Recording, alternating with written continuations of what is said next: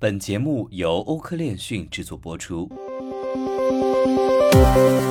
嗨，大家好，每天给大家带来最新链讯后，同大家解读最新的新闻热点，与未来同行。根据 CoinMarketCap 的数据，Terra USD 作为第四大稳定币，也是市值第十大的加密货币，在上周末经历了一场巨大的抛售，其价值周一跌至六十九美分。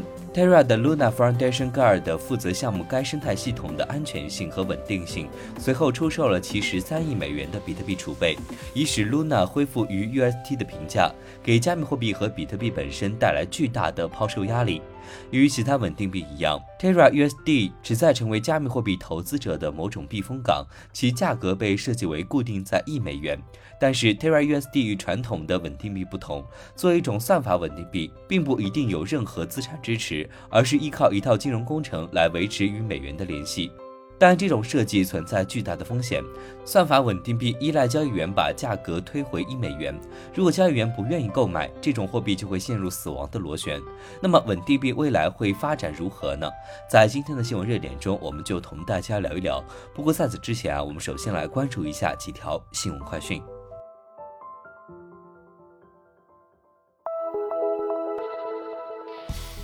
美国立法者紧急推动稳定币监管。随着美国立法者推动对稳定币的紧急监管，金融稳定监督委员会和联邦储备会委员警告，稳定币运行的风险威胁到该国的金融稳定。财政部长珍妮耶伦举行了 UST 作为为什么迫切需要一个全面的监管框架的例子。他称，总统的工作组发布了一份报告。结论是，目前的法定和监管框架没有为稳定币作为一种新型支付产品的风险提供一致和全面的标准，并敦促国会颁布立法，以确保稳定币和此类安排具有联邦审慎框架。Coinbase 首席执行官称，从未如此乐观。加密货币交易所 Coinbase 披露了其作为上市公司在第一季度的净亏损为四点三亿美元。收入从二零二一年第一季度的十六亿美元下降百分之二十七，至十一点七亿美元。与二零二一年第四季度的二十五亿美元收入相去甚远，月交易用户也从上一季度的一千一百四十万下降到九百二十万，下降了百分之十九以上。但其首席执行官在财报电话会议上表示，他从未像现在这样看好我们作为一家公司的地位。有太多的客户在通往我们家门口的路上，我们必须全力以赴，以保持一切正常运转。所以低迷时期有时往往是一种可喜的变化。从某种意义上来说，我们可以专注于建立下一层创新。这将在下一个周期使我们受益。英国概述了其支持加密货币采用的计划。英国政府在周二由第一王位继承人查尔斯王子发表的女王演讲中，概述了下一届议会年度的立法议程。他提到将提出的二十二项法案，其中一项法案是金融服务和市场法案。该法案的目的是维持和加强英国作为金融服务全球领导者的地位，并抓住英国脱欧的好处。法案内容包括利用金融服务中创新技术的机会，包括支持加密货币的安全采用和向技术提供商提供弹性外包。另一项法案是经济犯罪和企业透明度法案。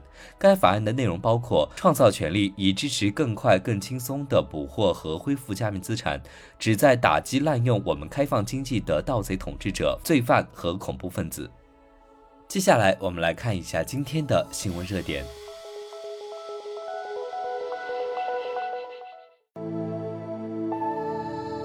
首先，让我们来了解一下稳定币至今的发展脉络以及目前看得到的发展方向。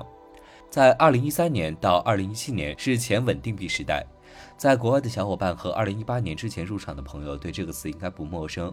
是的，在二零一七年之前呢，稳定币这个东西根本没有人搭理，可以说存在感为零。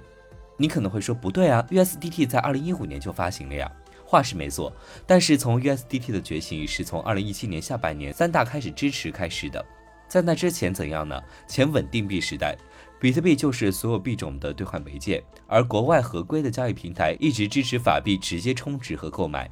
那么从二零一七年至今呢，是法币抵押型稳定币时代。Tether USD 是 USDT 的全称，中文名为泰达币。发行方 Tether 于二零一五年在 Bitfinex 及 Poloniex 上线 USDT。作为稳定币，Tether 承诺每一枚 USDT 背后都有价值一美元的现金或者是等价物来支撑 USDT 的价值。USDT 是在2017年下半年，三大交易平台纷纷上线 USDT，并开通 USDT 交易对之后才开始火起来的。2017年上半年，USDT 只印了一千多万份出来，2017年底迅速蒸发到了十个亿。BTC 在二零一七年底一路冲天，跟 USDT 疯狂印有着莫大的关系。USDT 在过去几年里曾多次出现信用危机，用户主要是担心泰达银行里是否有足额的一比一美元保证金以及合规的问题，但每次呢都基本顺利度过。就目前来看，USDT 无疑是圈内做的最好的交易平台，支持交易对，发行规模、公链数量都是巨大的优势。而在出圈方面做的最好的反而是 USDC，有着严格的审计，完全符合监管。从二零一八年至今，就是加密货币抵押型稳定币时代。加密货币抵押稳定币基本上是代一人的独角戏，虽然也有着许多其他项目试图照搬或者是改进 MakerDAO 的，然而到目前为止，可以说是没有任何项目取得对代哪怕一丝一毫的威胁。比起各路 USDX 对于 USDT 的威胁，还远远不如。加密货币抵押型稳定币领域，看懂了贷，你基本上就看懂了这一类型的所有稳定币。跟 USDX 这种中心化机构与美元来支持的币值的风格完全不同，贷基本上是靠 ETH 来支撑的。而贷呢，有这样几个问题：资金利用率不高，因为锚定的是 ETH 而不是美金，而 ETH 自身价格波动较大，所以只能超额抵押，导致资金利用率只有百分之六十到百分之七十左右，限制了资金利用率，也就是后来诞生 Lean 等提高资金利用率的稳定币项目直接原因。ETH 暴跌时，清算系统受到当前 ETH 性能的影响，很容易出问题。三月十二号那次呢，就因为黑天鹅 ETH 价格瞬间暴跌，导致清算出现许多零元获得竞拍的情况。Maker 系统因此出现不良债务，缺口一度超过五百万美金。后来 Maker 到不得已只能增发 MKR 来偿还债务。由于这几个原因的存在，导致虽然贷在加密货币抵押型稳定币是绝对的 Number One，却也较难扩展。几年下来呢，也只有十几个亿的发行量。根据 USDT 这种几百亿的稳定币，依旧有着量级的差距。从二零二零年至今呢，也就是算法稳定币时代。关于这个赛道，各个项目都在疯狂介入。比如最近 TRX 发行的 USDD，Near 发行的 USD 等等，而引起项目疯魔起来的就是最近陷入死亡螺旋的 UST。每当一个 UST 被铸造出来，就必须烧掉价值一美元的 Luna。且 Luna 通过套利机制帮助维持 UST 与美元挂钩。每当 UST 高于挂钩时，用户可以向系统发送价值一美元的 Luna，并且收到一个 UST。反之，当 UST 低于挂钩时，用户可以向系统发送一美元的 UST，以获得一美元的 Luna。在这两种情况下，用户被激励进行套利，从而帮助维持 UST 与美元挂钩。这种双 token 的套利稳定币设计与典型的超额抵押要求，在加密市场遭遇剧烈波动时，极易发生惨烈的大规模清算事件。